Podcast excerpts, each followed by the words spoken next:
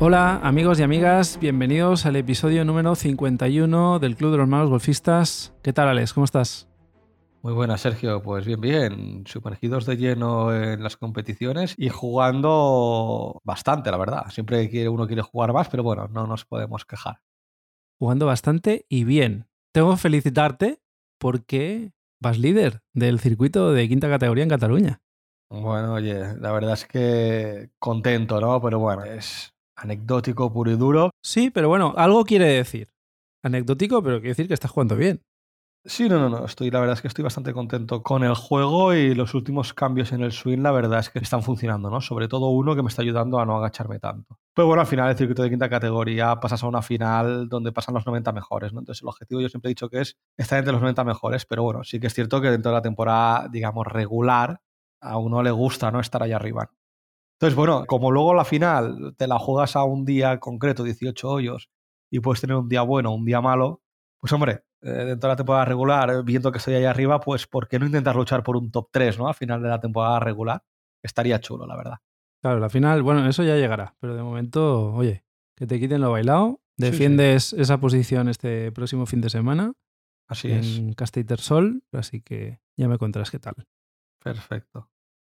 Hoy queríamos hablar un poquito de los beneficios de jugar a pitch and para mejorar en general nuestro nivel de golf. Porque nosotros, a pesar de estar jugando, como decimos, ¿no? Pues muchos torneos de golf, no dejamos de jugar pitch and siempre que podamos. Y en parte lo hacemos porque nos gusta, porque nos lo pasamos bien y es una forma divertida de practicar este deporte, aunque sea de manera reducida, pero también porque al final nos aporta una serie de beneficios que queríamos resumir para la gente que, bueno, quizá haya olvidado el pitch and o para los que están empezando y que luego, pues la idea que tienen es que luego harán el salto a jugar a golf y, bueno, como que dejarán el pitch and pat de lado, ¿no? Sobre todo porque, eh, principalmente, cuando no tienes mucho tiempo, un recorrido de pitch and pat 18 hoyos te lo puedes hacer en hora y media, hora tres cuartos, ¿no?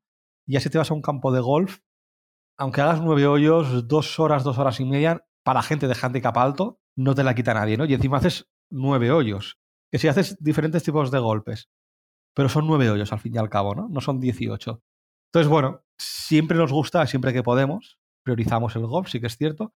Pero eh, ahora veremos ciertos aspectos que ayudan al golf y que también nos hacen jugar al pitch and pad por ello, ¿no? Sí. El principal, porque obviamente el pitch and pad lo que hace es reducir las distancias, con lo cual donde más focalizas tus juegos en el, juego corto, ¿no? Y uno de los grandes beneficios es, cuando practicas mucho pitch and pad, conseguir esa precisión en ese ámbito de juego corto, ¿no? Porque como enfocas todos esos golpes en golpes cortos y precisos cerca de green, estos golpes que vas repitiendo durante toda la vuelta y si juegas de forma regular a pitch and pad, pues al final esa precisión, ese toque, ¿no? Lo consigues consolidar especialmente en golpes que muchas veces en el campo de golf nos cuestan, ¿no? Como son los golpes de 60, 80 metros, esos medios swings, tres cuartos de swing, ¿no? Que no son swings completos de un pitch. Pues esa precisión que consigues al final te beneficia luego porque te los vas a encontrar también en, en campo grande. De hecho, sí que es cierto que nosotros, bueno, antes de empezar a hacer clases en mi caso, jugamos a pitch por pasarlo bien. Pues sí que siento que ahora el pitch and pad yo al menos lo tengo un poco más olvidado. Hace tiempo que no jugamos a pitch and pad. Y te puedes creer que lo he notado en el campo de golf. Es decir, tú te enfojas tus clases y tu, entreno pues, al campo de golf, ¿no? Pues hierros medios, hierro 8, hierro 7, hierro 6. Practicas maderas, cosa que en el pitch and pad ni maderas ni hierro 6, 7 y 8 los vas a usar casi nunca, ¿no? Y luego también practicas golpes de approach, golpes de approach de 10, 20 o chips a green y pad. Sobre todo eso es lo que más practicas en campo de golf, ¿no? Pero yo sí que es cierto que he notado que esos golpes de 50 a 100 metros es lo que peor se me da ahora. Pues claro, tú te vas al driving range y ¿qué practicas? Hombre, pues bueno, pues practicarás más golpes de 130, 140 metros, 120, ¿no? Pero esos golpes de 50 a 70 metros, como que sin querer los he dejado de lado. Y me noto ahora en el campo de golf, cuando tengo un golpe de esos, mucha presión encima. Entonces, claro, tengo miedo de la próxima vez que voy a jugar a pitch and pad, el resultado que haga. Puede ser lamentable. Y luego otra cosa respecto a la precisión en el juego corto. Y es que un jugador que va a jugar a pitch and pad, lo ideal es que desde la salida tú llegues a green, ¿no? Todos son pares tres, ¿no? Pero claro, los greens en pitch and pad también son mucho más pequeños que los greens de golf. Entonces, si tú con el pitch and pad consigues desde la salida hacer muchos greens, tienes mucho más margen para conseguir greens cuando juegas a golf. Claro, porque mentalmente te acostumbras a que tu zona de aterrizaje es mucho menor. Y luego lo que decías tú, esos golpes de 60-80 metros los tienes, ¿eh? En cada partido tienes unos cuantos en golf. Sí, más de los que nos pensamos. Claro. Con lo cual es que es muy importante practicar eso. Otro beneficio, el tema estratégico también, porque a pesar de que al final es un campo de golf reducido, aún así tú tienes que planificarte estratégicamente por si acaso el golpe no es todo lo bueno que tú querrías, ¿no?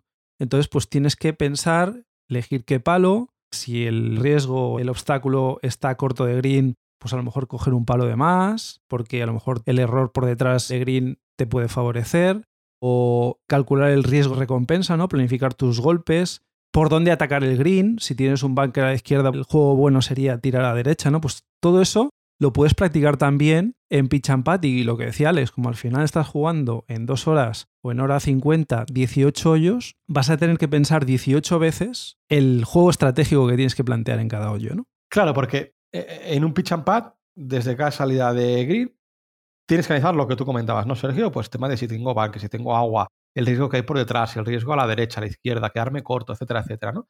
Y eso te puede ayudar también a meterlo en tu rutina pregolpe. Porque muchas veces nos plantamos en el tee y no analizamos el tema de estrategia en campo de golf. ¿Por qué? Porque a lo mejor hay muchos tiros, al ser handicaps altos, hay muchos tiros que vas a hacer metros. No te planteas que si puedo caer en un bunker o me puedo ir a la derecha a los árboles. Tú te planteas ir lo más reto posible y hacer metros. Y luego la siguiente bola Dios dirá dónde caiga, ¿no? Y eso nos pasa mucho en los handicaps altos, que en más de un 50% de golpes ni se te pasa por la cabeza cuál es el fallo bueno donde quieres apuntar. Apuntas más o menos recto y hacer metros. Punto. Y cuando estás cerca de green, intentar llegar a green. Se acabó. Pero sí que es cierto que en el pitch and pad, donde tu objetivo es meterla en green, al final los greens están protegidos por bunkers, por agua, por árboles, zonas de fuera límites por detrás, por los lados, etcétera, etcétera, ¿no?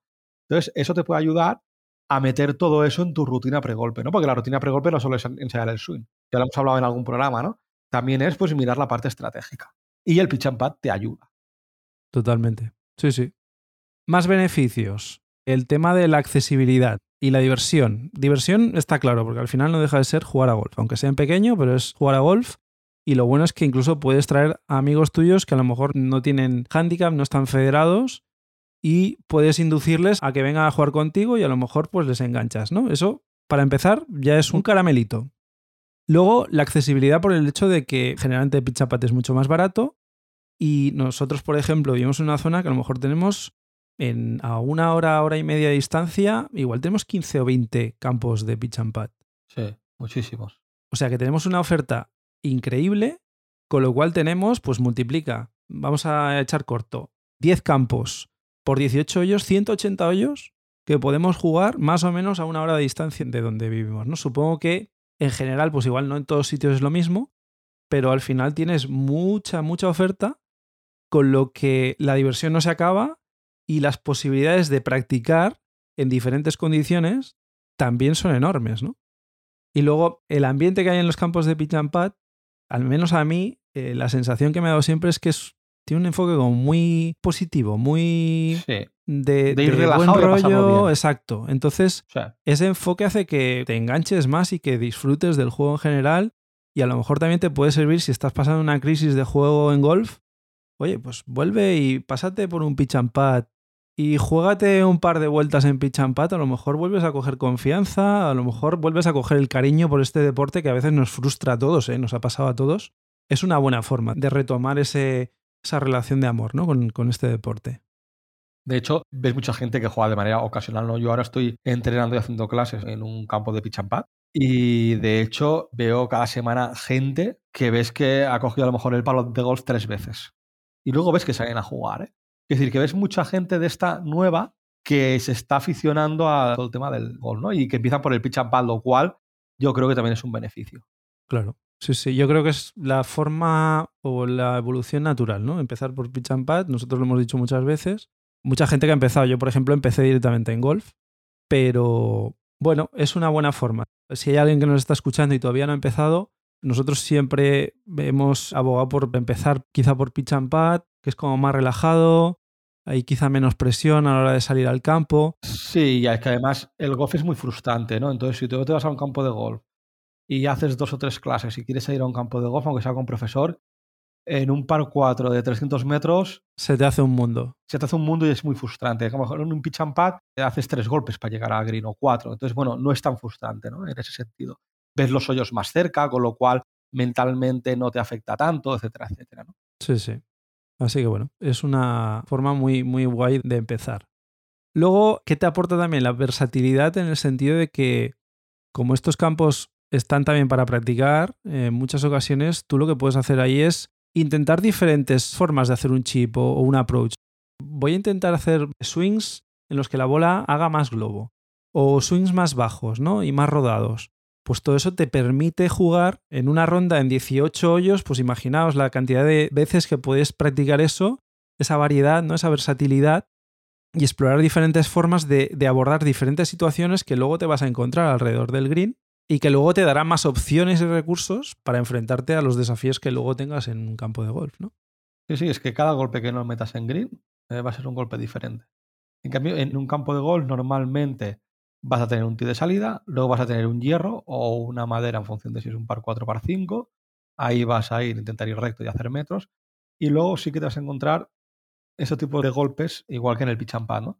Pero es lo que hablamos, por tema de tiempo en el pitch puedes encontrarte estos golpes muchas más veces que en un campo de golf. Sí, sí.